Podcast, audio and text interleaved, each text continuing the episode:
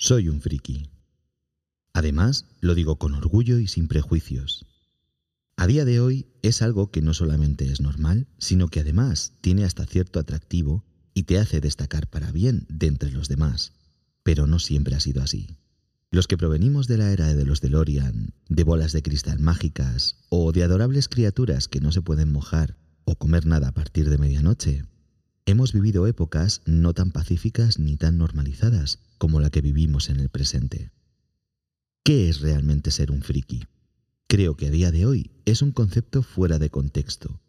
Creo que la mayoría de la gente solo se queda con algún aspecto oportunamente seleccionado para cada cual, como la persona que escucha rap pero no es rapera, como el que da paseos por el campo y no es senderista, o como quien echa una pachanga pero no es futbolista. Aunque a diferencia del resto de los ejemplos, y no hace tanto tiempo, esto estaba mal visto por la mayoría. Seguramente cada cual podría darte una descripción muy concreta y desarrollada de qué supone ser friki.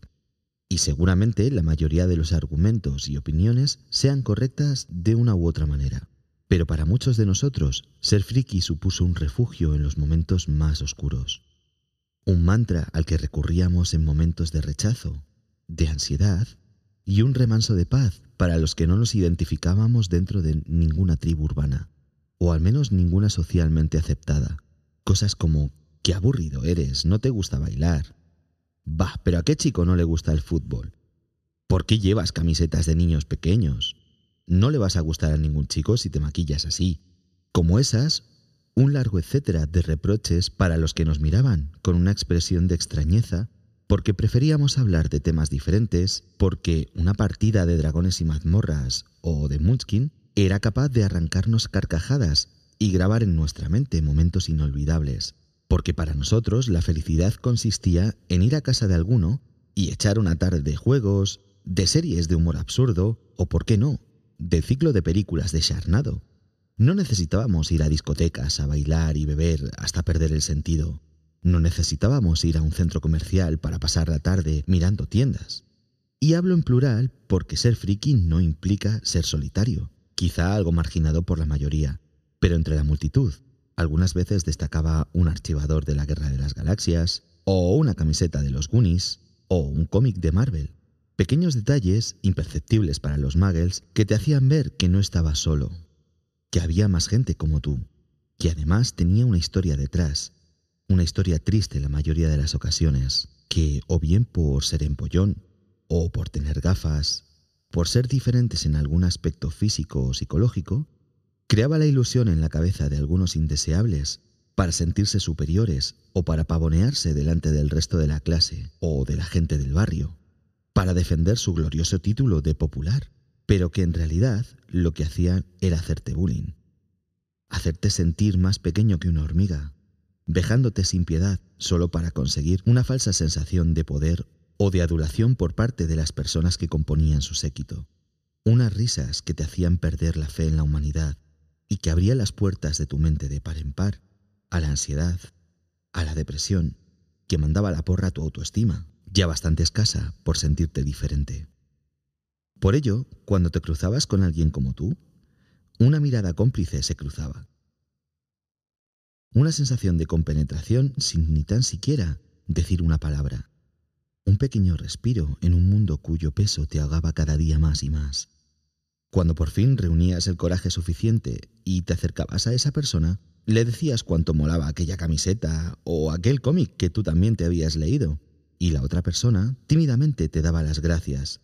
Te dabas cuenta que ya estaba todo dicho, y ese día te ibas a casa sabiendo que había más gente como tú, sintiéndote un poquito menos incomprendido.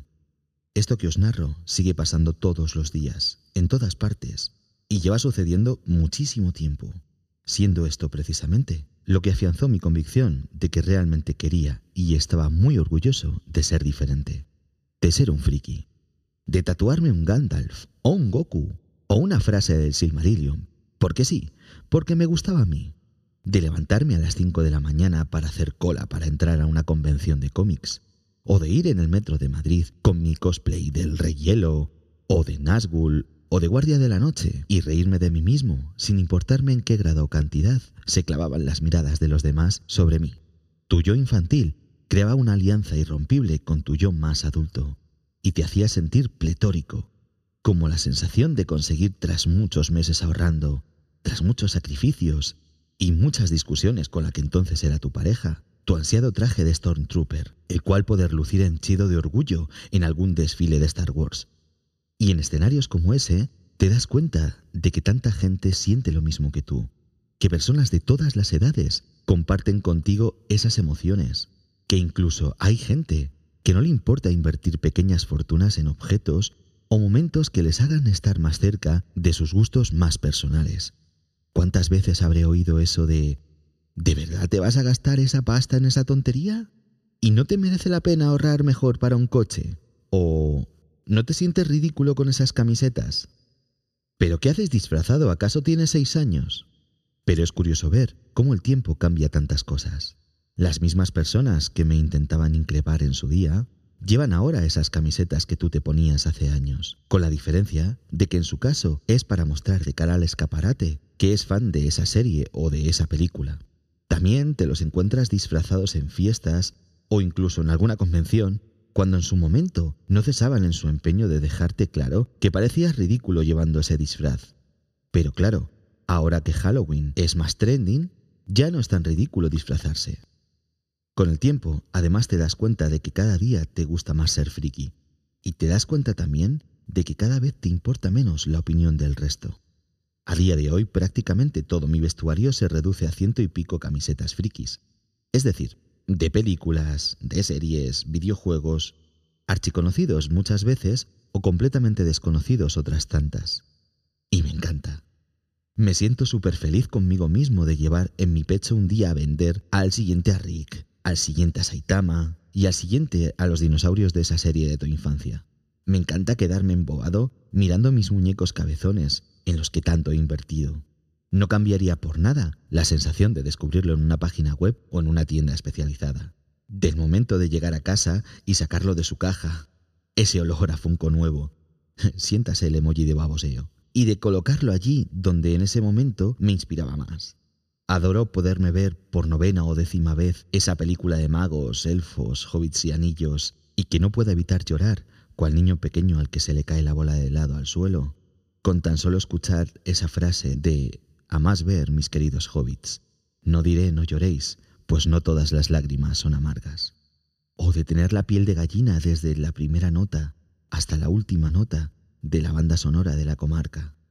Como recuerdo aquellas tardes de sábado, después de toda la semana estudiando, en las que mi momento favorito era oír a mi padre decir, nos vemos todas las de la Guerra de las Galaxias, donde para muchos el sábado era sinónimo de fiesta o libertinaje, yo hallaba la felicidad en esas diez palabras. Todo lo demás pasaba a un segundo plano, porque aquel sentimiento de ser heredero de ese legado era para mí mucho más importante que cualquier borrachera o rollo de una noche que pudiera vivir. Mi padre, el antecesor de mi amor por lo distinto. No recuerdo ninguna época de mi vida en la que no tuviera un cómic o un libro de ciencia ficción o fantasía en mis manos. Claro que no era difícil teniendo en cuenta que mi padre era coleccionista de cómics, un friki de otra generación, donde ni siquiera existía ese término, pero que al igual que tú, había tenido vivencias similares a las que tú mismo viviste en tus carnes. Esa persona que te intentó inculcar desde que eras un peque, que no importa lo que los demás piensen de ti, que disfrutes de lo que quieras disfrutar. Mi padre, es el Lord de los Sith que fue capaz de transportarme a otros planetas o a otro momento en el espacio-tiempo, tan solo contándome historias o poniéndome películas. Ese que me enseñó que en las palabras escritas podía encontrar un refugio a mis propios demonios. Ese que fue tan estricto y severo como cercano y amable. Jamás podré agradecerle todo lo que sus enseñanzas y sabiduría significaron tanto para forjar a la persona que hoy os cuenta su historia. Quizá lo mejor de todo esto es que ahora te resulta más sencillo encontrar a magos y brujas entre tanto magel, que puedes entablar conversaciones sobre el último capítulo de tal serie o de ese videojuego que saldrá dentro de una semana. Esas conversaciones que hace unos años evitabas tener delante de demasiada gente para no ser motivo de mofa. Más gente sí, pero no demasiada, lo cual hace que a pesar de haberse vuelto algo más común, siga siendo bastante minoritario y que te diferencia de aquellos que solo siguen una moda o se cuelgan una medalla de superfan de una serie cuando solo han visto un par de capítulos. También me encanta ver cada día más camisetas o pegatinas en los coches que ahora puedes comprar en grandes tiendas de procedencia irlandesa. Y que antes tenías que recorrerte media ciudad, pedir a otros países e invertir una gran cantidad de dinero para conseguirlas. Me encanta seguir quedando con mis amigos que son tan frikis como yo para echarnos nuestras partidas al Mutskin o a HeroQuest. Me encanta seguir viendo películas absurdas y emocionarme con las últimas palabras de ese señor con larga barba blanca. Me encanta, aunque lo haga con menos frecuencia, seguir invirtiendo alguna que otra tarde de sábado para vernos todas las de Star Wars con mi padre. Me encanta que mi hermano, de alguna forma, sea también guardián del legado. Y me encanta compartir mi vida con quien, al igual que yo, le encanta y siente orgullo de ser totalmente friki. ¿Qué es ser friki? Friki es libertad. Libertad para sentirte diferente. Libertad para gastar tu dinero en lo que a ti te dé la gana con el único aliciente de que lo querías y ya está. Libertad para redefinir la palabra ridículo. Eres y te sientes libre y nadie te va a hacer olvidar eso. Friki es diversión. Diversión que creas tú mismo o con la gente que es como tú y comparte las mismas aficiones. Es la ilusión por ver ese capítulo nuevo, el orgullo de llevar esa camiseta, la emoción de colocar tu nuevo Funko. Si quieres ser un friki, sélo y no te dejes intoxicar por quienes lo ven malo o políticamente incorrecto. Si no quieres ser friki, no lo seas. Pero respeta a quienes sean diferentes y recuerda que por no seguir las modas o los gustos del resto no significa que sean peores o que estén por debajo de ti. Sé libre, el único dueño de tu propia vida, y nunca dejes de sentirte orgulloso u orgullosa de ser lo que quieras ser, igual que yo, que me encanta ser un friki.